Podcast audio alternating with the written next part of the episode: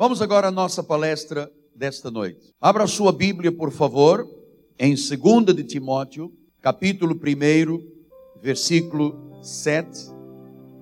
O tema da nossa primeira palestra é Não terei medo de 2010. Diz assim a palavra do apóstolo São Paulo: Porque Deus não nos tem dado espírito de covardia, mas de poder, de amor e de moderação.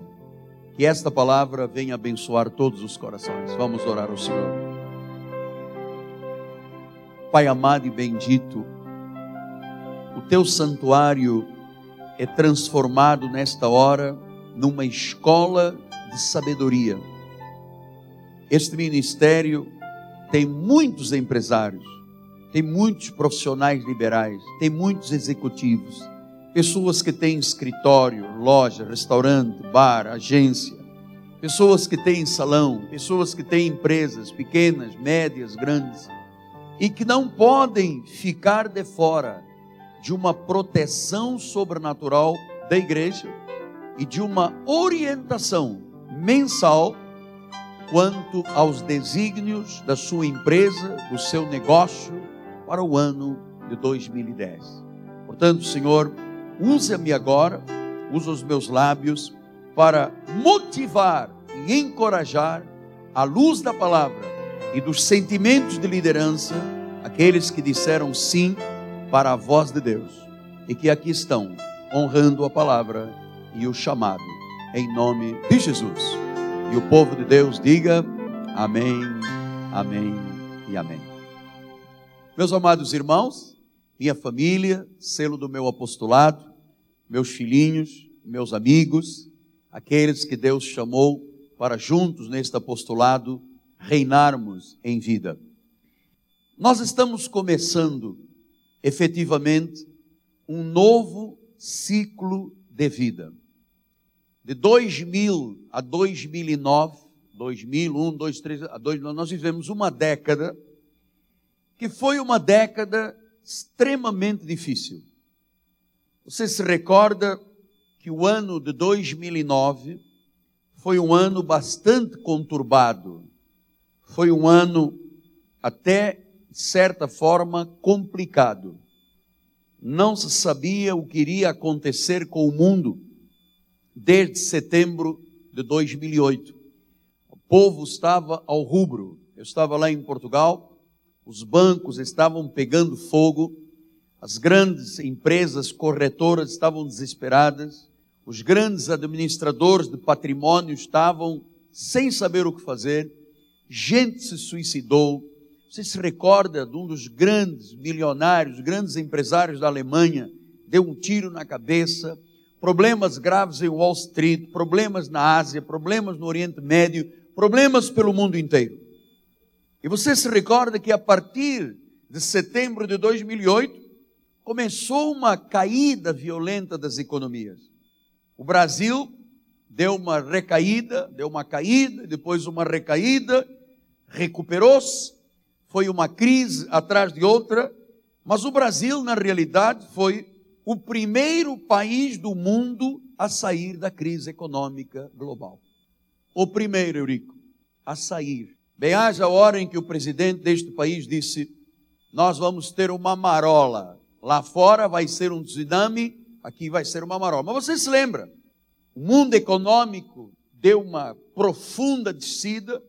As igrejas evangélicas e católicas tiveram um desastre nas suas entradas financeiras, com exceção do nosso ministério, e agora chegamos ao ano de 2010.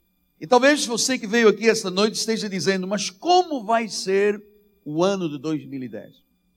Bom, vamos voltar a pensar com os eh, pensadores da economia do Brasil. O Brasil, a Índia e a China, o chamado BIC, Brasil, Índia e China, estão numa franca ascensão. E eu quero lhe dizer que é verdade que os ventos para este ano de 2010 são favoráveis ao Brasil. há oportunidades grandiosas que vão surgir nesta pátria estão surgindo já desde o mês de janeiro. Grandes empresas, capitais gigantescos vão fazer investimentos no Brasil. O Ministério da Fazenda disse que existem 500 bilhões de reais para créditos disponíveis para empresas e para a pessoa física. Então, os ventos são favoráveis. E nós somos evangélicos, somos cristãos. O que que Deus tem para cada um de nós? Então eu queria lhe dizer que nós vamos começar a compreender na nossa primeira reunião de empresários um fato muito interessante. Até há pouco tempo, nós tínhamos o Brasil distinto das suas classes econômicas. Nós tínhamos a classe A e B, que trocava de carro de seis em seis meses, ia para Miami e para Nova York, e depois nós tínhamos uma classe F, G, H, E, Z. E com estas grandes mudanças, apareceu uma classe chamada média, porque vocês se recordam, alguns anos atrás, a economia destruiu literalmente a classe média, chamada classe C. Não existia no Brasil. Existiam pessoas com dinheiro e pessoas quebradas. Mas com esta grande mudança do Brasil, vamos ver todos nós que mexemos com a área empresarial a chegada de uma nova classe C, que é hoje uma grande maioria que tem recursos, que tem dinheiro, pessoas que vieram de classes mais baixas e que de repente estão na classe média, na classe C, que são consumidores em potencial. Portanto, só terá medo de 2010 quem não entende que existe uma nova classe de consumidores no Brasil. Quem sabe, muitos que estão aqui já são parte dessa classe. Portanto, esta classe C que hoje tem finanças, tem dinheiro, tem recursos, é uma classe que nós temos que estar atentos. Empresários, profissionais liberais, executivos, porque a classe C que vem lá de baixo e que hoje são milhões de pessoas no Brasil, são pessoas com um nível de exigência, de atendimento e de respeito que até então o Brasil nunca havia pensado. Mais até do que a classe A. Porque a classe A, os grandes riquezas do Brasil, quando a esposa de um grande milionário diz assim: Eu não gostei desta bolsa, ele diz: pega o jatinho e vai a Milão e compra uma lá. Ele não está nem pensando no Brasil. Mas a classe C se tornou hoje, e eu estou lhe dizendo de pesquisa, de fonte segura, uma classe muito exigente. Portanto, o que é que nós devemos de fazer para não ter medo de 2010? Este ano vai ser bom, diga amém. Vai ser positivo, diga amém. Vai ser forte. Mas você tem que ter alguns cuidados que o apóstolo vai lhe passar esta noite. Porque as oportunidades em 2010 vão aumentar. Você vai ver que pessoas vão chegar junto de você para investir na tua empresa, outros vão ser assediados para mudar de empresa, mudar de emprego. E o que é que nós temos que fazer a partir de agora, mês a mês? Nós vamos ter que ter um planejamento desde agora, para nós podermos pensar juntos aqui na igreja aonde nós queremos chegar em 31 de dezembro de 2010. Tem que haver um planejamento. E você sabe, ninguém planeja se não for perseverante. Está lhe falando, é o seu pastor, é o seu apóstolo. Então, é a hora de você definir uma coisa importante. Se o Brasil não tinha uma classe média, porque ela foi destruída pelos planos econômicos anteriores, e agora surgem potencial, surgem milhões de pessoas com poder aquisitivo, Chegou a hora de você definir uma coisa: quais os clientes que você quer atender? Qual é o seu mercado? como é que você pode se tornar uma pessoa, um empresário, uma empresa diferente? Porque muita gente é tentada a pensar assim: como é que eu vou combater com as lojas Ricardo Elétrico? Como é que eu vou lutar tendo Casa Bahia, tendo o pão de açúcar? Como é? Meu amado, Deus tem coisas maiores para nós do que para essa gente. Portanto, você pode sair atirando por todos os lados, ou você pode ter um foco. Quem é o povo, quem é o mercado, que você quer atingir e que você tem que ser único, tem que ser diferente para poder chegar a essa gente. Tem que ter um foco. As oportunidades vão chegar, é coisa de Deus. O Senhor disse que isto aqui ia acontecer. Então, para eu ter um foco, e você sabe, desde que eu voltei, desde que voltei de Portugal para cuidar da árvore, eu focalizei a minha vida em alguns aspectos. Número um, evangelização. Estou nos estúdios, passando horas, gravando com a minha esposa, focando. Hein? Eu criei uma estratégia. Vou intensificar a rádio, vou intensificar a televisão, hein? mas as pessoas precisam de saber qual é a minha identidade, qual é a sua identidade. Porque existem mil lojas como a tua, mil salões como o teu, mil restaurantes como o teu, mil agências como a tua, mil consultórios, mil. Existem muitos que são paralelos aos teus negócios, iguais. Qual vai ser a tua identidade? Você vai conseguir ser diferente dos seus concorrentes? Porque melhor não lhe venho propor ser o melhor de todos. O que eu lhe estou dizendo é que você tem que ser diferente. E diferente é aquele que se adapta às necessidades desta classe C que está emergindo no Brasil, que tem dinheiro para gastar. Portanto, a minha primeira proposta esta noite é que a tua empresa, a tua loja, o teu salão, a tua fábrica, o teu consultório, o teu escritório, faça a diferença. Eu sei que ser diferente é uma coisa que pouca gente sabe ser. Até no meio evangélico, diz assim, todo mundo é Maria, vai com as outras.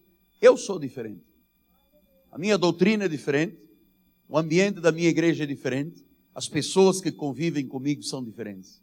Então, a primeira coisa que eu lhe quero ensinar é você criar uma estratégia para ser diferente. Diferente das grandes, grandiosas empresas que parece que engolem todo mundo. Você vê com o advento dos shoppings, as grandes lojas, grandes marcas engoliram as pequenas e a maioria das lojas dos bairros fecharam. Um erro. Porque nem todo mundo tem paciência para pegar o carro e ir lá para a Zona Sul, para o Barra Shopping. Então, esta classe média C, que tem mais chances de consumir e que vai consumir, está consumindo, tem que ter na tua empresa uma estratégia, um foco e perseverança. Você tem que ser diferente. Porque quando eu entro no Barra Shopping e vou a uma loja, é, o nome de uma loja aí famosa qualquer, no Barra Shopping, amor. Hã? Borelli. Eu entro na Borelli. Eu não sei quem é o dono da Borelli. Nunca ninguém me veio dar um abraço no final de uma compra. E eu fui cliente antigo da Borelli. Você entra nas lojas americanas, quem é o dono desta loja americana? O que é diferente da loja americana para a loja francesa? Nada. Mas você pode ser diferente. Você é o dono, você é o cabeça. Você que tem que fazer a diferença da sua empresa. Eu já estive em lugares onde me disseram: sabe quem é aquele senhor que está ali sentado ao fundo no restaurante? É o dono. E passado um pouco, o dono se levanta e diz: dá licença, o senhor está gostando da comida que o senhor está comendo? O senhor gostaria? De... E eu percebi que havia uma diferença dentro deste lugar. Era o dono, era o proprietário, era o chefe, era o diretor que fazia esta diferença. Você entra numa grande loja, numa grande rede, você entra nu, sai calado, você entra calado, sai mudo, ninguém sabe quem você é, se você quer comprar, se não quer comprar, não há diferença. Os empregados nem estão aí para você. Já passamos em muitas lojas que quem é o empregado? Quem é o empregado? Não tem empregado. É que está empregado? Está lá, foge. É você que tem que fazer a diferença na tua empresa. Porque vai haver muita gente tão exigente que tem grana que vai dizer: eu só vou comprar e pagar onde as pessoas satisfizerem as minhas necessidades pessoais. Até os garçons, depois eu vou lhe falar isso. Quantas vezes você vai a um restaurante, o garçom está lá, não quer nem saber que você está lá. Mas quando você vai e alguém vem e te trata bem, e, e, e, e vem com, o pãozinho, e passado um pouco e diz: Eu vou trazer outro pãozinho quente, e traz mais uma manteiga, você diz: Esta gente está me tratando bem. Aquele garçom, ou aquele gerente, ou aquele chefe, está fazendo a diferença. Porque é muito chato você entrar numa loja, você entrar numa confecção, num consultório, num escritório, e você ficar ali papa mosca e ninguém te atende com decência. É. Quantas vezes o gerente chega e diz: Você já esteve aqui antes? Eu já vim aqui dez vezes. Você não sabe quem eu sou, não sabe o meu nome. Então a primeira coisa que eu quero dizer é que a classe C a classe emergente, que tem dinheiro, que vai às lojas a partir de agora, que vai aos consultórios, que vai tirar dente, que vai botar dente de ouro, que vai fazer cirurgia plástica, é exigente sim. E se você não fizer a diferença na sua empresa, ele vai buscar alguém que faça a diferença. Portanto, a minha, o meu foco e a minha estratégia é conseguir hoje, nesta noite, induzir você, no bom sentido, de você se tornar a figura da tua empresa que vai fazer a sua empresa ser diferente.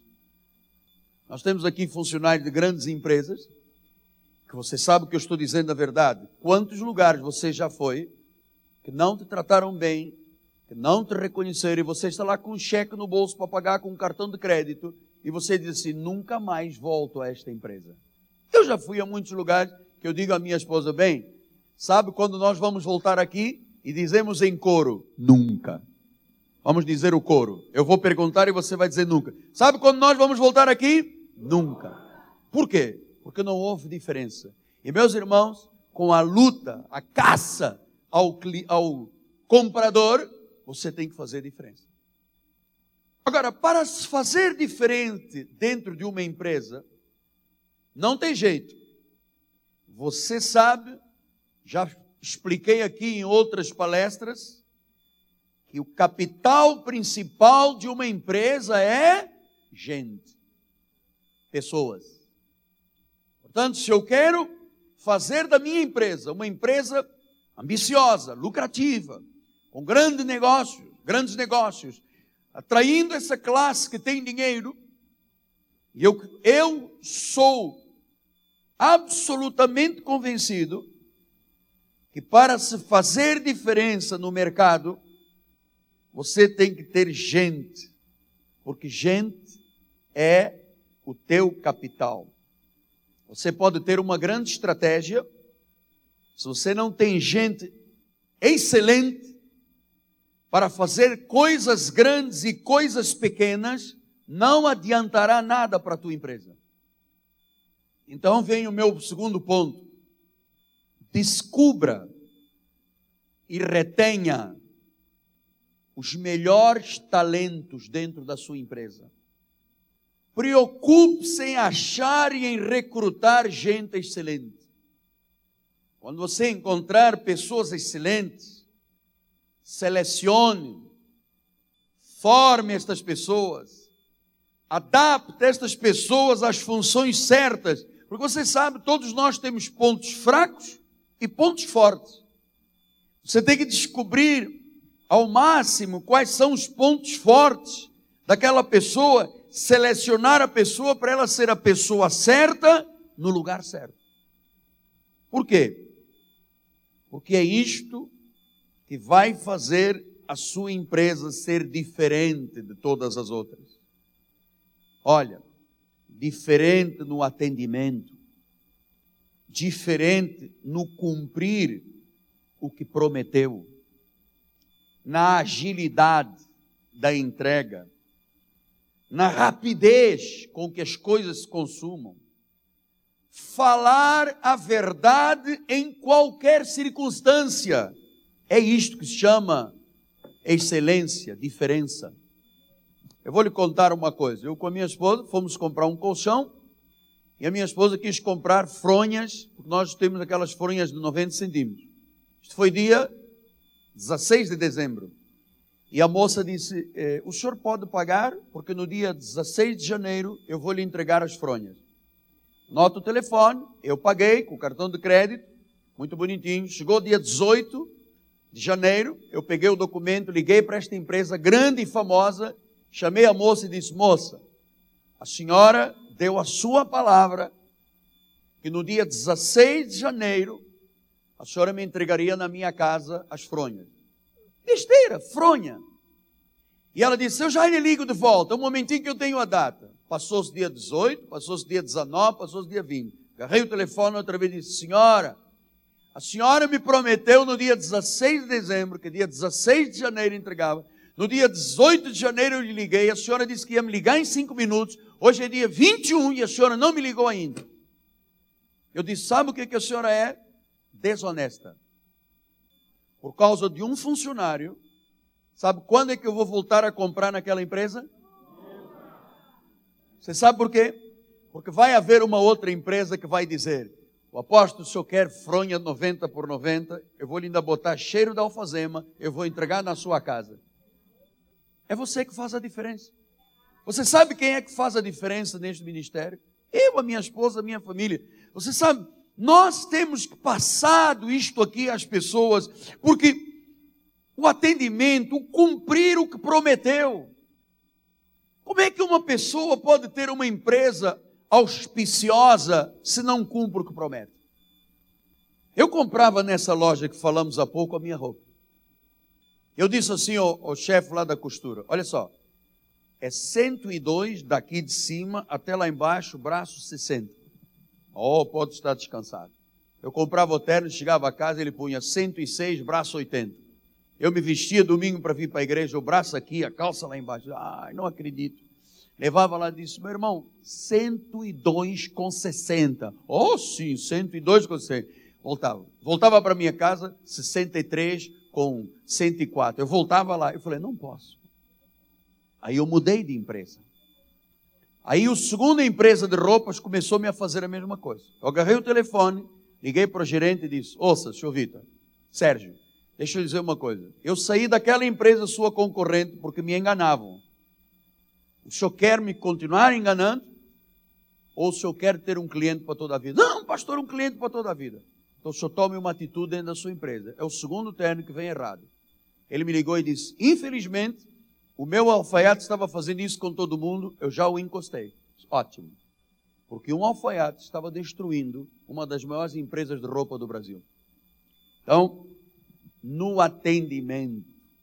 Vamos descobrir quem é a pessoa excelente para falar com pessoas. Nós temos aqui nesta igreja pessoas maravilhosas para trabalhar nos bastidores. Mas algumas dessas pessoas não podem trabalhar com gente. São grosseiras, mal educadas, agressivas, não pode. Porque eu não sou grosseiro, nem mal educado, nem agressivo. Então você tem que descobrir, encontrar as pessoas excelentes, selecione, formar, instar com as pessoas instilar no coração. No atendimento temos que ser diferentes. No cumprir a palavra, na agilidade, na rapidez, falar a verdade em qualquer circunstância. Eu, há muitos anos, antes de chegar ao ministério, era gerente de uma grande empresa de transportes. E um dia eu fui contratar uma outra empresa para trabalhar, fazer transportes para a minha empresa. Eu quando cheguei lá, o porteiro falou assim: "O que é?" Eu disse: "O que é?" Qual foi a escola que nós estudamos juntos, meu irmão? Jogamos biriba junto, que é? Que é como? O que que é? Disse, bom dia, como é que o senhor está? Passou bem? Com quem o senhor quer falar? Abriu a cancela, cheguei lá para falar com o gerente geral de uma empresa grande. Eu perguntei, quem é o gerente geral? Ele falou, o baixinho. Eu falei, eu vou fazer um negócio de milhões com um baixinho. Que credibilidade esse cara vai me passar? Podia ser o João, o Antônio, não, o baixinho. Quando chegou um baixinho correndo e disse: Sou eu. Então, passado uma hora, o dono desta empresa me chamou e falou assim: Quanto o senhor ganha na sua empresa? Eu falei: Ganho tanto. Eu passo o seu salário para 50 salários, dou-lhe carro, o senhor é o diretor da minha empresa, dou-lhe tudo o que o senhor quiser, a empresa é sua. Porque eu comecei a apertar os calos desde a entrada de um funcionário que chegou e disse: O que é? Como é importante nós tratarmos bem quem entra aqui nesta igreja. Já tem muito nego nas igrejas aí, batendo firme em cima das pessoas. Então, falar a verdade. E eu me recordo que nesta empresa havia um costume de mentir. O dono era um mentiroso, todo mundo mentia. E era assim: o caminhão já foi, era mentira, estava no pátio. E eu chamei o chefe do pátio e disse: se você me mente aqui dentro outra vez, vai pular daqui correndo rápido. O senhor o carro está variado, o senhor liga e diz assim: o caminhão ainda está no pátio, tem um pneu rebentado, está variado. Em uma hora eu ligo de volta. Uma hora depois o senhor liga e diz: qual é o tempo? Fala a verdade em qualquer circunstância. E eu vou lhe dizer um quarto ponto muito interessante. Até no acompanhamento após venda. Poucas pessoas no Brasil pensam no acompanhamento após venda. Porque há coisas que você vende, o outro comeu, bebeu e desapareceu. Mas há coisas, uma geladeira, um micro-ondas, um ferro, você tem que. Eu aqui há tempo estava dentro de um avião com a minha esposa e chegou uma senhora e disse: Eu sou a Relações Públicas da companhia, eu vim saber, o senhor está bem, está bem, o seu assento está bom, é, está gostando, ainda não tínhamos decolado. Eu disse: coisa, Relações Públicas chegar dentro de um avião e perguntar: Onde se vê isso? Eu disse: eu não vou voltar a viajar noutra companhia, esta é a companhia. Então, você precisa de gente excelente para poder fazer acontecer os seus negócios e perder o medo em 2010. Você tem que ter uma estratégia, ter um foco, ser diferente. Olha, não economize com gente. Tenha até a coragem de ter pessoas melhores que você, que desafiem você a desenvolver. Não tenha medo de conviver com pessoas melhores do que você. Isto é um desafio para a tua vida. Essa experiência que o meu bem está dizendo, a bispa da igreja, ah, nós temos um quintal e no Natal a minha esposa sempre aluga um toldo por causa da chuva, para nós podermos fazer a festinha de Natal no quintal, no jardim. E pela terceira vez consecutiva, a mesma empresa mesmo a voz que aluga, chega e traz uma tenda de tamanho que não serve. Aí eles voltam para São Gonçalo para trazer a tenda que a minha esposa já disse, é 10 por 5. Eles trazem 12 por 8. Chega, começa a montar, não dá. Bota tudo no caminhão, volta para São Gonçalo. E este ano eles chegaram e disseram: não deu, mas agora já não dá mais. Sabe quando é que a minha esposa vai ligar de novo? Não queira que essa gente da classe C que tem dinheiro diga para você: sabe quando é que eu vou comprar na, na tua empresa? Nunca. Portanto, gente que você prepara, gente que você adapta.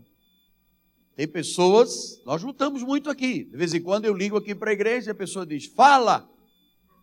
Eu digo, eu liguei para onde? Centro de Macumba Frei Luiz ou a igreja Cristo Viva Missão da Graça de Deus está no mundo todo? Quem é que está aí? Não sei, minha filha. Adivinha?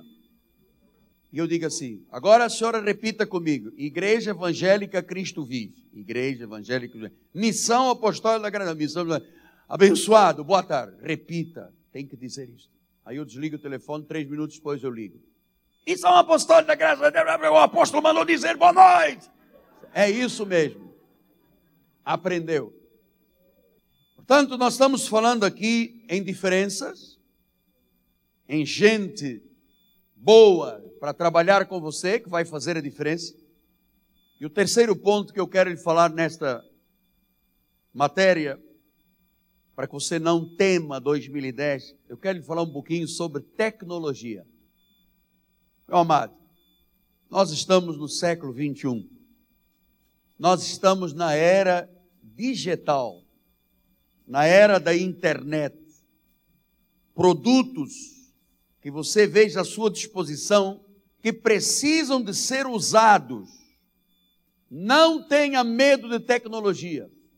Não há mais faturamento na caneta com carbono. Não existe isso aqui mais. Fui a uma loja, o Patrício estava lá com a caneta molhando na ponta da língua. Eu olhei e disse: Patrício, isso dá câncer? Cadê o computador? Ele disse: Ah, eu, eu não me dou com o computador. Eu pensei que você não se dava com a sogra, mas com o computador? Então, meu amado, a sua empresa tem que ter tecnologia. O seu consultório, a sua loja, o seu salão pode ter um microzinho, pode ter. Olha, nós estamos lutando aqui na igreja. A internet.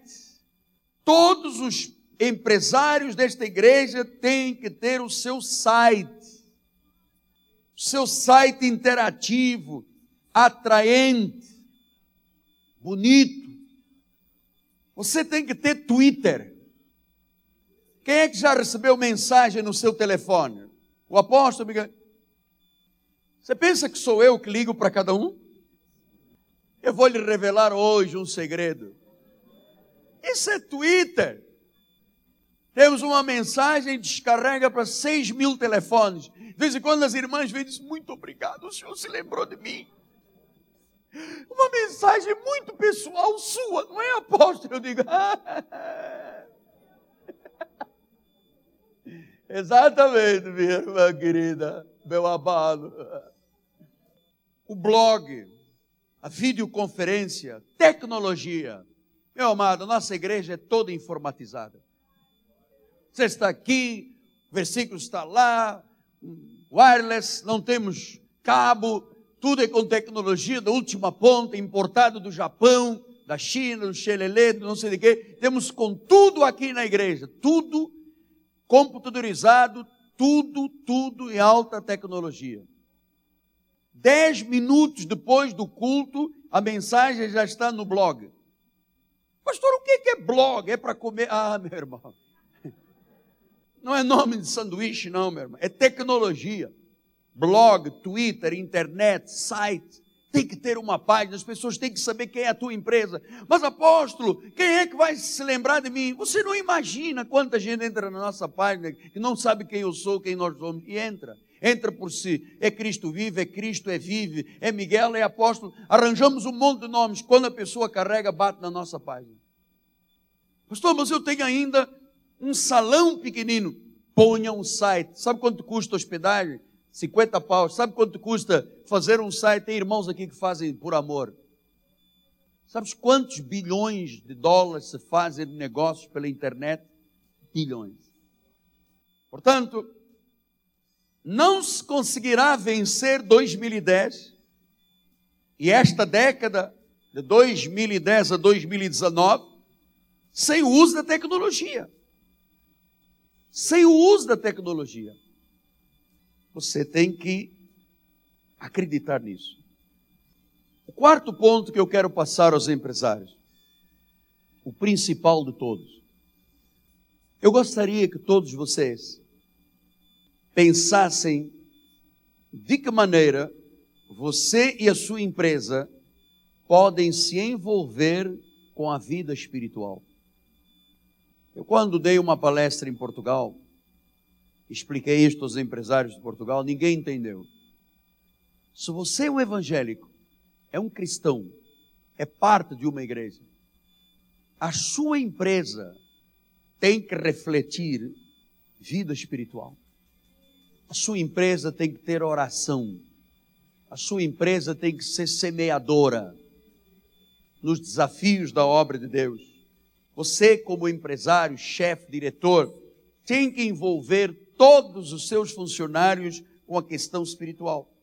Isso vai tornar a sua empresa uma empresa solidária, uma empresa com valores espirituais, é uma empresa indestrutível.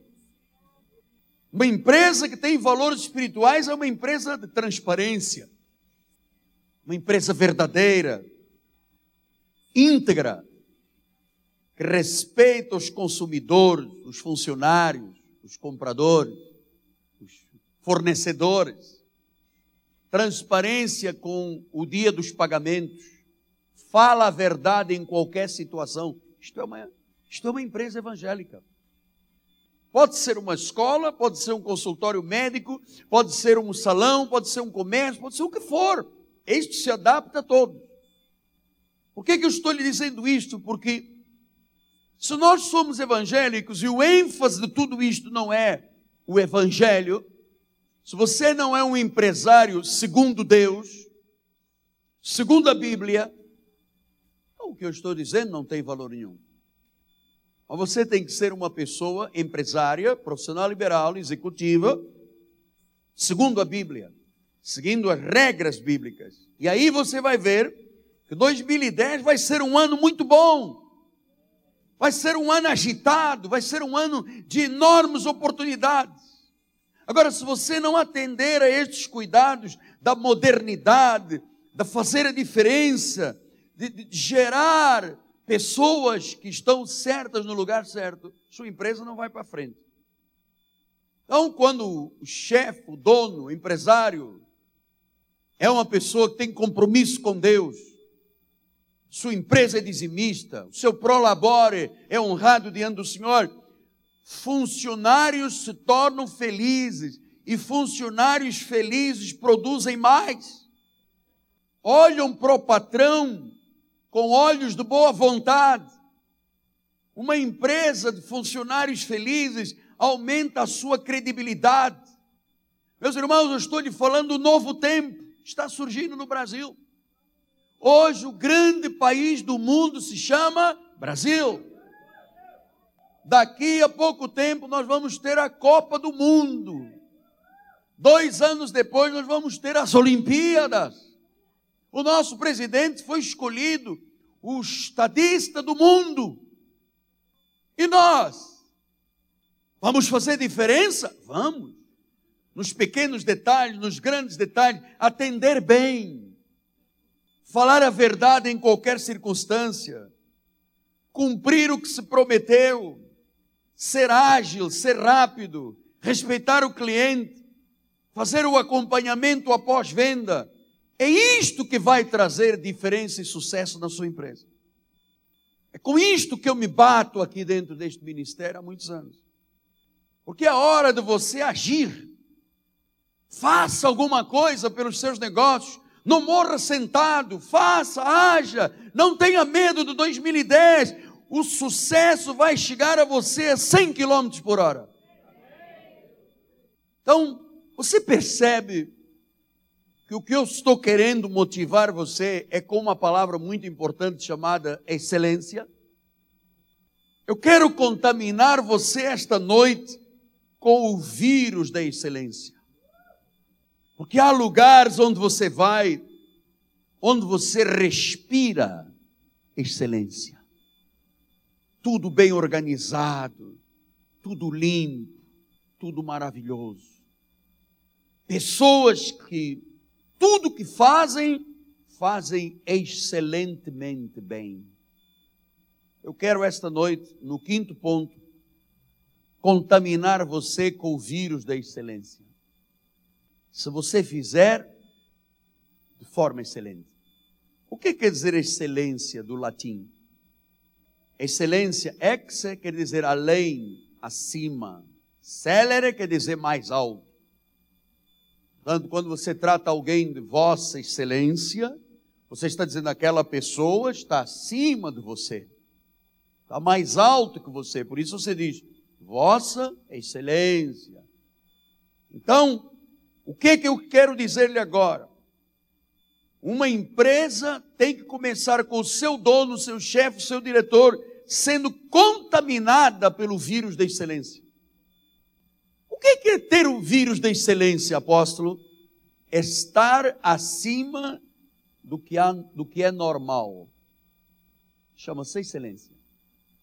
Você às vezes entra num restaurante, num bar, numa lanchonete, transborda excelência. Você vai no toalete, cheira alfazema, lencinho para secar as mãos, lencinho umedecido para tirar a maquiagem da testa. A descarga funciona. Papel para pisar com o pé, papel para você tirar e sentar no sanitário. Você acabou, botou o pé numa borrachinha, abriu a água, lavou, tem creme, tem não sei o quê. Você vê desde o toalete, você vê excelente. Ou seja, são pessoas cujo dono, ou chefe, ou diretor, transborda, ele é acima do normal. E eu vou lhe dizer uma coisa: eu fui contaminado com o vírus da excelência há cerca de 31 para 32 anos. Eu trabalhei com um bispo americano, muito exigente, meu amado, que me consagrou ao ministério, o bispo Roberto McAllister, e este homem era terrível com as questões da excelência. E eu penso assim: o que é uma empresa de excelência? É uma empresa que faz tudo bem feito, tudo surpreendente, acima da média. Como é que você sabe que isto está dentro de uma empresa? Porque tudo que as pessoas nessa empresa fazem, fazem com profundo comprometimento. Dão tudo de si. Fazem tudo bem feito. Tem uma dedicada atenção. Isto é excelência. Nos pormenores. Às vezes as pessoas escrevem cartas aqui para a igreja, os pastores da lei dizem: o Miguel Ângelo é muito vaidoso. Não é vaidoso. É que eu penso que a casa de Deus tem que ser acima do que é normal aí fora.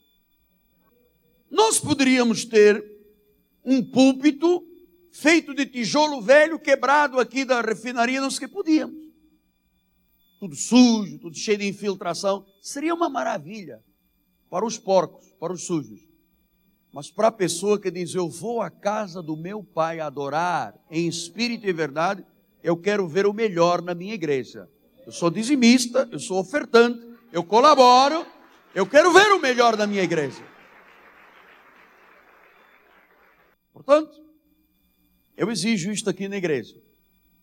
Tem dias que a minha esposa diz, Pô, não, não pega papel. Eu vou, vou apanhando papéis. Eu chamo os funcionários, porque vocês têm, entra gente, muita gente aqui, são cinquenta e poucas mil pessoas que rodam aqui todos os meses, e joga chiclete, e bota chiclete nas cadeiras, e... Eu disse, aquela porta não se pintou. Apóstolo, pintou ontem. Pinta outra vez.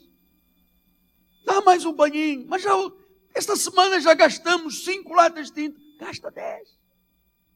Eu quero que as pessoas sintam orgulho da igreja que frequentam.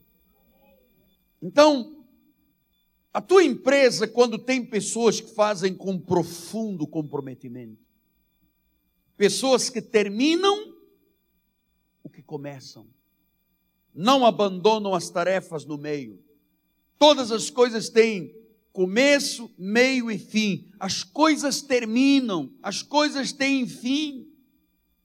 E você sabe que o vírus da excelência contamina todo mundo.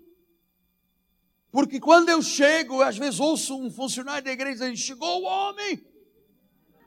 O cara sai correndo, tentando apanhar um papel, mostrar que tem um papel no chão. Apanhei o papel. Eu disse: é isso mesmo, apanhei o papel. Estão vírus. Eu quero ver na tua empresa o chefe, o diretor, que tem vírus de excelência, vai contaminando a todos. Porque esta, esse espírito de excelência é forte, é positivo.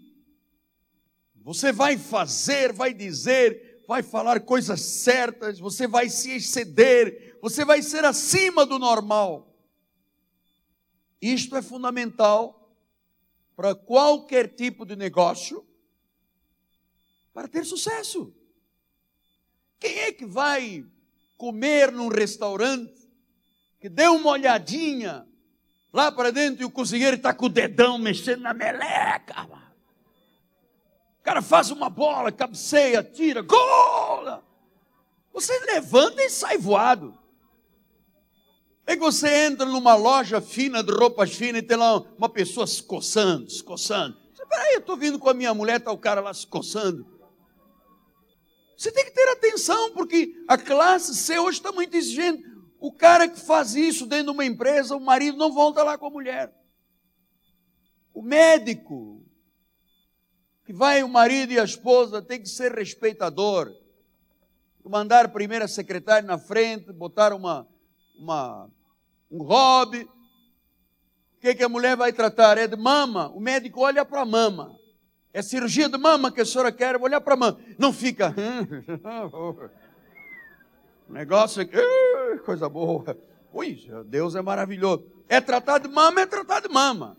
Mas tem médico que fica, trata da mama, trata do umbigo, trata do. Isso chama excelência. Você percebe quando o médico é excelente, credível, confiável. Quando o empresário tem isto, que é acima do normal. É fundamental que a sua empresa seja uma empresa de excelência, porque há pessoas que fogem da excelência como o diabo foge da cruz, amado. Fazem tudo mal feito, pela metade, não terminam o que começam, não se comprometem, não são credíveis. E nós sabemos que uma cabe ao dono da empresa, ao dono do, do, da loja, do bar, do restaurante, do que for, multiplicar esta excelência, fazer as pessoas terem compromisso. Olha, uma secretária contaminada com o vírus da excelência, ela sabe tudo, ela arquiva tudo direito, ela acompanha os compromissos, ela é simpática, ela é querida, ela tem um sentimento seguro quando fala da empresa, um sentimento maravilhoso, ela é simpática. Agora, vai para uma empresa que a secretária não tem vírus de excelência. Uma tromba desse tamanho. Um bafo de onça logo de manhã de cebola. O motorista da tua empresa, da tua loja, contaminado com vírus da excelência, ele cuida do automóvel, ele cuida do caminhão, do ônibus, ele dirige com cuidado como se o veículo fosse seu. Acompanha as revisões do carro. Nós tínhamos aqui um problema na igreja. Todos os meses tínhamos cinco, seis multas para pagar. Ei, quem, quem foi que fez essas multas? Quem foi que provocou essas multas? Ah, foi fulano, fulano. Vai pagar. Porque se o cara não tem vírus de excelência, ele avança sinal, excesso de velocidade, assim, a multa é no nome da igreja, o carro está em nome da igreja, a igreja que pague. Quando nós começamos a obrigar a pagar, nunca mais veio uma multa. Porque um, um motorista pode acabar com 10 carros num ano na tua empresa.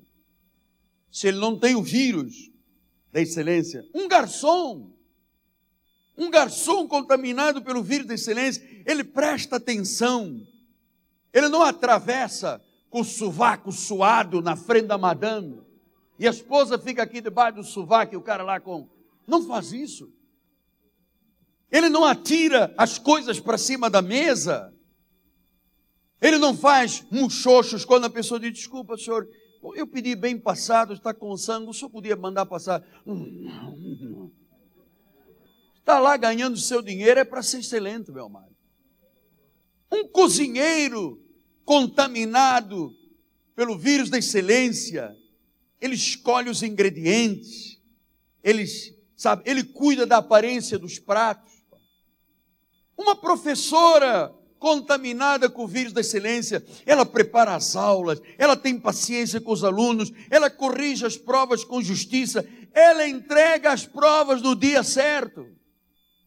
Eu já tive professores na universidade, olha, prova é hoje, quinta-feira que vem eu entrego o resultado, quinta-feira todo mundo vai lá e diz, não, segunda-feira, a pessoa vai segunda, segunda professor, não, quinta-feira, sábado-feira, domingo-feira, passa o mês, passa o professor, aquela nota, calma gente, a Copa só é em 2,14 e 2,16. O vírus da excelência. Você sabe, a contaminação pela excelência contamina todo mundo. E contamina até os produtos e serviços. Porque há marcas, quando se fala a marca, é, é, bispo, me dá uma boa marca de um eletrodoméstico. Brastemp. Brastemp. Quando você diz Brastemp, todo mundo diz, pode comprar, é Brastemp. É Brastemp, é Brastemp, pode comprar. Então, Você sabe, o que vem da Brastemp é bom. Pode comprar. O leite. Há marcas de leite, tem um leite que é bom. Nestlé é bom, pode comprar. Sabe, aquele automóvel, aquela companhia aérea, aquela loja de roupa, de sapato, aquela universidade, uma marca que tenha vírus de excelência, todo mundo quer comprar. Tem respaldo, tem credibilidade. Você sabe, empresa de segurança, empresa de limpeza, quando a pessoa tem excelência, tudo é feito com perfeição. Então eu vou lhe dizer uma coisa: deixe-se contaminar pelo vírus da excelência. Contamine todos com o vírus da excelência. Porque senão você não vai longe. Tem muita gente fazendo os teus negócios e você tem que fazer a diferença. Os concorrentes estão aí. Porque isso que eu lhe estou dizendo aqui é marketing. Todo mundo sabe disso que eu estou dizendo aí fora. Os empresários todos sabem. O que eu já levei de bronca dentro de avião da TAP, você não imagina. Você tem que dizer assim, senhora, por favor, em nome do Pai, em nome Nossa Senhora de Fátima, a senhora poderia trazer um copinho de água, porque a Bíblia diz que quem dá uma água a um dos pequeninos está matando a mãe. A senhora disse: Água! Hum, com aqueles bigodes: Água! Eu disse: Sim, água! Da vizinha, um dia, num, num voo, disse: Senhora, um copinho d'água. E a mulher: Senhora, um copinho d'água. Não sou surda! Eu disse: senhora, senhora não dá para tratar com mais carinho uma criança de quatro anos? Ele falou: Senhora, dá um copo d'água. O senhor deu uma bronca dizendo não é surda. Faça isso com a sua família, cara. Eu estou pagando a viagem. Estou lhe mostrando aqui como é que se contamina com o mal e como é que se contamina com o bem. Eu já entrei em lojas que a pessoa diz assim: vem cá, não compra aqui. Não, aqui não presta o senhor vai naquela loja lá. Então você está ganhando dinheiro aqui, você está contaminando a empresa com o mal, mandando. É, lá é melhor, aqui não presta. Tá bom, meu irmão? Muito obrigado pela generosidade. Eu estou pensando no patrão no final do mês tendo que pagar o salário e o cara contaminando a empresa com mal. Portanto, há pessoas que você tem no cargo na sua empresa que não sabem nem porque estão ali, são negativas, prejudicam, fazem mal, são desleixadas, não podem estar em cargos de contato com o povo, com as pessoas que vão pagar a tua empresa. Eu, às vezes, quando alguém vem ali e diz, apóstolo, porque igreja, igreja, eu disse, espera aí, fui eu, foi a minha esposa, foi a minha família, então pera, a igreja não é má, quem foi a pessoa? Ah, não quero dizer. Tem que dizer. Eu chamo a pessoa e corrijo. Você nunca mais na vida você maltrata alguém aqui dentro desta igreja. Porque eu quero pessoas contaminadas com o vírus da excelência. Fazem tudo certo. É? Já basta de vermos tanta agressividade assustadora, pessoas sem polimento pessoas brutas, pessoas grossas, pessoas soberbas. Como é que a tua empresa vai fazer diferença? As pessoas não pensam nisso. No outro dia eu liguei, negócio do meu cartão de crédito Mastercard do Leroy Merlin. Eu estava querendo discutir alguma coisa com o rapaz, estava mal, alguma coisa, e ele falou assim: se o senhor quiser, cancele. Eu disse: está cancelado. Está cancelado, meu irmão, não vai repetir duas vezes o senhor me pediu para eu cancelar. Isto que nós estamos falando está gravado? Isto é, está gravado. Não dá para remediar. Não pode remediar. Você me disse para cancelar. Às vezes o dono da empresa tem o vírus da excelência, mas ele ainda não contaminou os seus funcionários com o vírus da excelência. Portanto, você empresário, contamine-se esta noite com esse vírus da excelência. Você tem que ser acima da média. Mude o seu trajar, o seu vestir, o seu andar, o seu falar. Já contei muitas vezes aqui. Um dia eu estava um pouquinho gordinho E uma senhora aqui da igreja falou: tem um médico ali na Tijuca, na Vila Isabel, cara é batata. Você entra, dois dias depois tem menos de 10 quilos, maravilhoso. Eu disse, pô, mais um que eu tenho aqui. Aí cheguei lá, esperei na salinha, marcou três horas da tarde, quando eram umas quatro e meia ele chegou.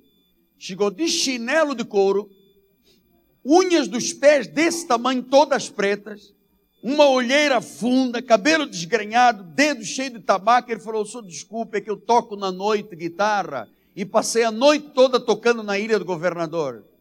E eu disse: Vai dar problema. Vai dar problema. Vai dar problema, esse cara não é de excelência. Olha aquela unha saindo da chinela, unha preta, grande, parecia uma garra. Eu falei, meu Deus, isso... É- aí olhei para a mesinha dele, na prateleira tinha uma caveira com uma lâmpada por dentro. Quando eu olhei para a caveira, a caveira fez. Eu disse: ah, vai dar problema. Vai dar problema. Aí o cara disse: O que, que o senhor quer? Eu disse: Nem eu sei mais o que, que eu quero. Não sei mais. Eu olhei para o seu pé, está difícil. Não se eu quero correr, se quero fugir, quero chorar, quero vomitar, eu quero alguma coisa, senhor. Ele disse: Eu sou um endocrinologista. Eu disse: Bingo, eu quero emagrecer. Quanto é que o senhor quer emagrecer? 10 quilos é demais. o senhor não manda na minha vida. É demais, emagrece 5. Falei, tá bom, então 5. Aí olhei para a unha dele, eu disse, vai dar, isso mesmo você pensou, problema.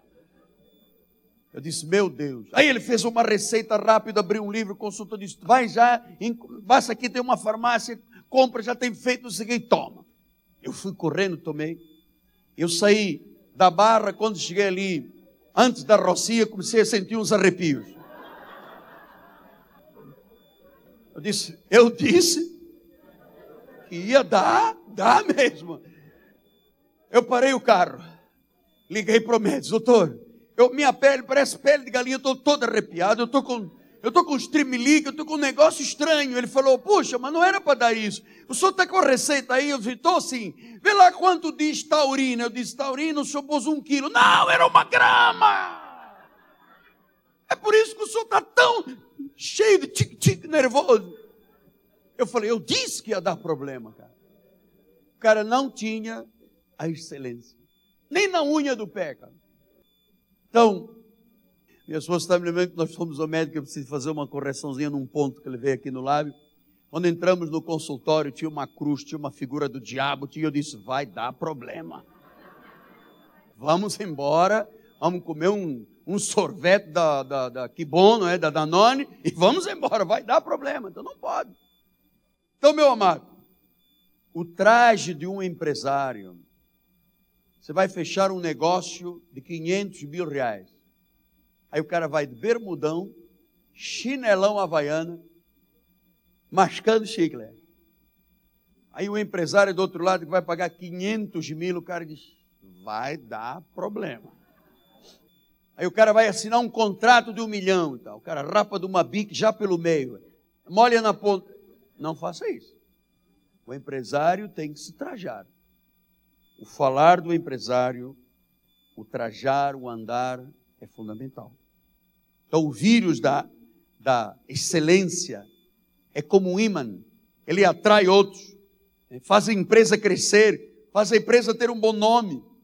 Então, é preciso todos, todos, todos os empresários desta igreja fazendo acima da média do normal, chama-se excelência. Caminhamos para o quinto ponto. É claro que é o tema dessa noite, nós colocamos nas nossas bandeiras. Pense grande. Águias não caçam moscas. Eu disse aqui numa das reuniões da igreja que o perigo não é você pensar grande e não conseguir alcançar o grande, mas é pensar pequeno e alcançar pequeno.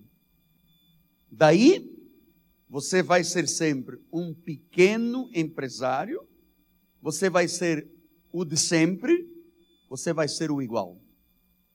E nós estamos aqui para lhe dizer que águias não caçam moscas. Os latinos diziam: Aquila no cacta moscas. Os americanos dizem, dizem: Eagles catch no flies. Águias não caçam moscas. Quem pensa grande, quer coisas grandes, quer voar alto, precisa de coisas altas. Se nós não tivermos um sentimento de missão, que nos faça levantar da cama e lutar, se nós não tivermos um alvo, se nós não pensarmos grande, nós vamos ser os iguais, os de sempre. Aquela rotina.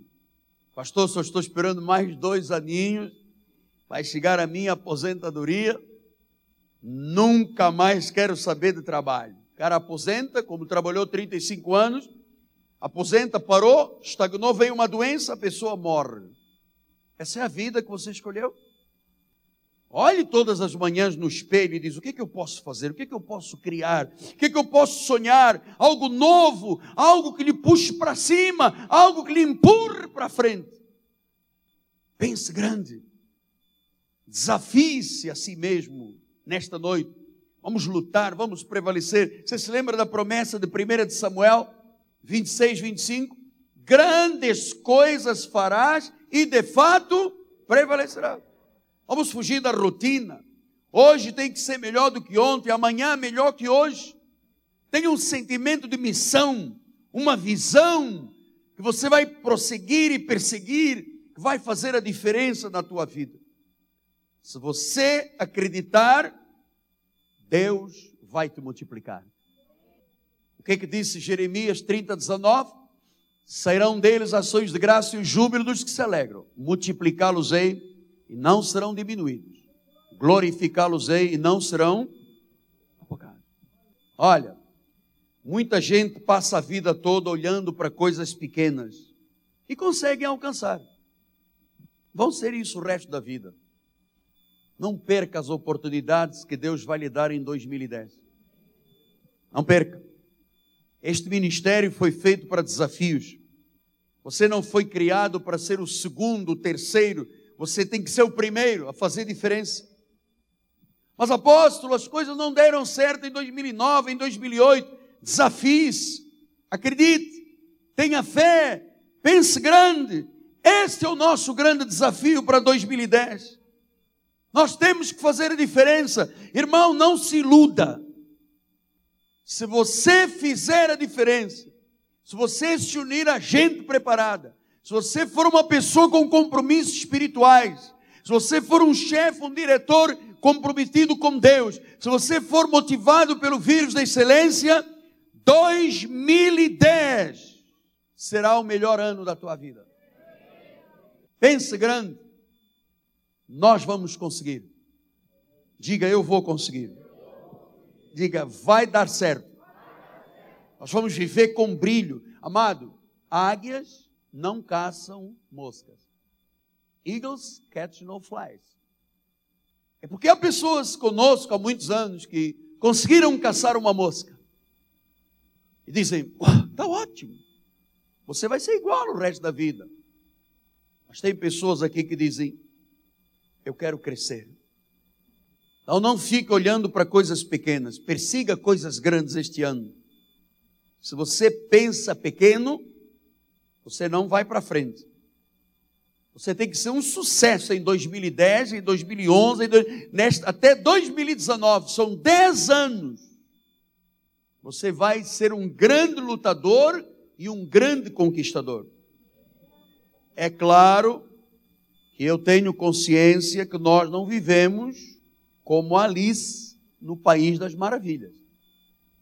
Nós temos pés no chão, temos uma identidade, temos um projeto, temos um foco. Minha empresa vai ser de excelência. Eu vou ter funcionários de excelência. Eu vou treinar, eu vou adaptar, eu vou colocar no lugar certo, eu vou retirar quando for errado.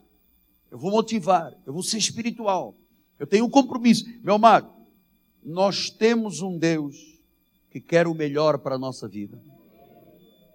Eu não quero ser igual aos que fracassaram. Quando eu fui consagrado ao ministério, muitos pastores foram consagrados. 95% fracassaram. Eu não quero ser igual aos que fracassaram. Nós estamos no século 21. Pensar grande. querer grande, querer ser reconhecido pelo valor ético da empresa, querer ser reconhecido pela credibilidade da empresa, pela confiabilidade da empresa, pela bondade da empresa. Isto é importante. Isto é uma empresa bem-sucedida.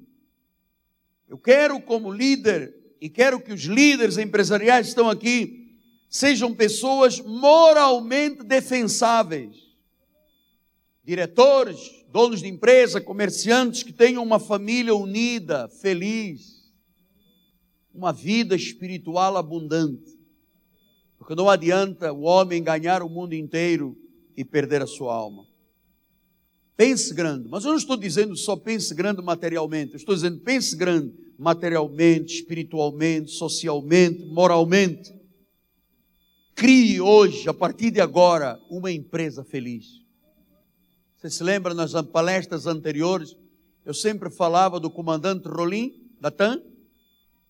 Comandante Rolim, como é que ele saiu dos transportes de Marília com um teco-teco e se tornou a empresa que é hoje? Comandante Rolim chegava às cinco e meia ao aeroporto. Mandava colocar o red carpet, o tapete vermelho. Ele ficava na porta do avião com o comandante. Cada passageiro que chegava, ele dizia: Boa viagem, feliz viagem, estou com você. E ele saiu de um teco-teco para ser a grande empresa da TAM, que é hoje no Brasil, viaja pelo mundo inteiro. Um homem pequenininho, mas um vírus de excelência. Do primeiro ao último voo, ele já era milionário. Ele estava no aeroporto, na porta dos seus aviões. Ando num avião da TAM e ando em outros aviões aqui do, do Brasil, você vai ver a diferença. Pega uma barrinha de cereal e. Então, pensar grande é o que você tem que sair daqui esta noite energizado. Você tem que dizer a partir de agora: quem trabalhar comigo vai ser feliz, vai conquistar, vai vencer. Porque a minha empresa é sinônimo de respeito, de credibilidade. Queira, meu amado, minha amada, ser uma águia, queira voar alto. Porque o perigo não é pensar grande e não conseguir, é pensar pequeno e conseguir o pequeno. Estimule o seu funcionário que está fazendo certo. Pega uma verba da sua empresa, dos lucros, e diga: vou pegar esta verba aqui. Os que mais contaminaram empregos, mais trabalharam, eu vou abençoá-los. Eu faço isso aqui na igreja. Em 2010, nós não temeremos. Nós vamos avançar. A sua empresa vai fazer diferença. O seu produto vai fazer a diferença. A sua credibilidade da sua empresa vai fazer diferença. A sua palavra vai fazer diferença. A agilidade da sua empresa vai ser diferença. A espiritualidade da sua vida comprometida com Deus. Que tal? O que é que eu semeei no seu coração? Eu quero saber o que está no seu coração esta hora. O que, é que foi plantado por Deus? Você se recorda do apóstolo dizer, quando eu fui consagrado, um patrício nosso tinha um sítio no viaduto dos Cabritos, em Campo Grande, e dentro do sítio tinha uma capela desse tamanho aqui, 5 metros por 8 metros. E ele disse: Miguel Ângelo, quando o senhor for consagrado pastor, esta é a sua igreja. Tinha um órgãozinho daquele de pedal, de fole, cheio de andorinhas, correndo de um lado para o outro. E eu entrei naquela capela e disse: Deus, eu fui feito para aqui. E Deus disse: Cai fora, garoto. Cai fora, cara. Eu te tirei de um acidente de morte da cadeira de rodas e você vem sem vergonha me dizer que foi feito para ficar aqui dentro de negócio de andorinha. Comecei o ministério na ilha do governador e eu entrava naquela ponte antiga, não é a moderna do Brizola, não, a ponte antiga demorava 10 horas para entrar, 20 para sair. Eu dizia, Deus, eu nasci para viver na ilha do governador. E Deus disse, o quê? Eu te tirei da morte para você pensar na ilha do governador. Mas tem 115 mil. 115 mil é muita coisa. Eu te fiz para pensar no Rio de Janeiro, no Brasil e no mundo. Nesse momento, Neste momento, nós chegamos a 123 países, 3 mil grandes cidades. Quando esta gente dos boinas azuis me diz, fizemos uma pesquisa e o senhor foi o líder que mais credibilidade nos ofereceu, o senhor está indicado para o Prêmio Nobel da Paz pelo Brasil. Chama-se isto excelência. Pastor, e agora? O que, que o senhor tem no coração? Vamos longe. Vamos muito longe. Porque eu estou focado num projeto. Eu quero trazer de volta as famílias que são nossas, mas que foram contaminadas pelo demônio e pelo diabo na minha ausência. Eu quero trazer esta gente toda de volta. Estou num foco de oração. Horas e horas de oração. Meu filho entra no escritório de manhã e diz: Papai, por que, que o senhor precisa de estar de joelhos? Filho, porque o papai tem um acordo com Deus. A minha vida espiritual chama-se de excelência. Ah, o meu bem está dizendo, e os invejosos? Você vai saber uma coisa: toda pessoa bem-sucedida tem muito invejoso de olho grande nele. Ignore-os. Invejosos são os que pensam pequeno, caçam pequeno, caçam mosca. Papo mosca. Aí você vem com um salmão gigante, ele diz: como pode? Está roubando tem tráfego, tem comando vermelho. O que, é que está. No... Eu gostaria de saber o que, é que ficou no seu coração desta primeira palestra. Porque se não ficou nada, você não vai voltar à segunda. Eu penso que Deus quer que você faça a diferença neste Brasil. Você pode ter uma empresa pequena, mas se você pensar grande e você fizer a diferença, você vai ver o sucesso chegar. Eu quero, de todo o meu coração, que esta palestra tenha fornecido a todos vocês força, coragem, para você fazer da sua empresa a empresa. Eu conheci pessoas que começaram vendendo sorvete em caixinha de isopor. E hoje tem cinco, seis lojas de sorvete. Eu conheço pessoas que começaram a vender salgadinhos em caixa de isopor com suco, não sei de que, maguari. Hoje tem restaurantes, tem bares, tem lanchonetes. Eu conheço pessoas que começaram passando fome quando chegaram a esta igreja, mas que ouviram uma voz, acreditaram, tiveram uma voz em quem confiar. Hoje entram nesta porta deste, deste pátio com carros importados de alto preço. O que, é que ficou no seu coração? Qual é a motivação para a sua vida para 2010? Você vai fazer a diferença? Você vai contagiar os seus com o espírito desta excelência? Você vai usar a tecnologia, vai fazer o seu site, vai fazer a sua imagem, o seu Twitter, o seu blog, vai se comunicar, não vai ter medo de 2010? Você não pode ter medo de 2010.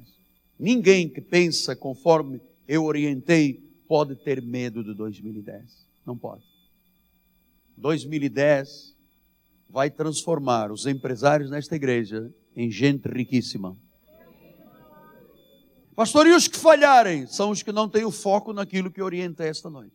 Porque mês a mês, de janeiro a dezembro, eu vou estar aqui na reunião de empresários. E nós vamos cobrir a sua vida e a sua empresa em nome de Jesus. Amém?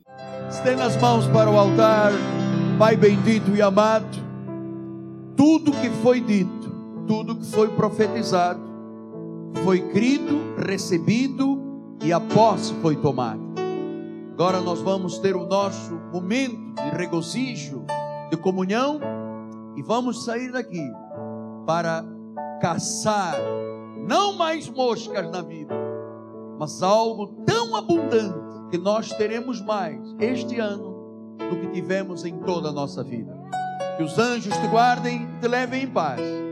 E domingo que vem, pela manhã, ao adentrares este templo, vem com esse espírito da diferença, da excelência, da águia que voa alto, em nome de Jesus. E o povo de Deus diga amém, amém, amém. amém. amém. Graças a Deus.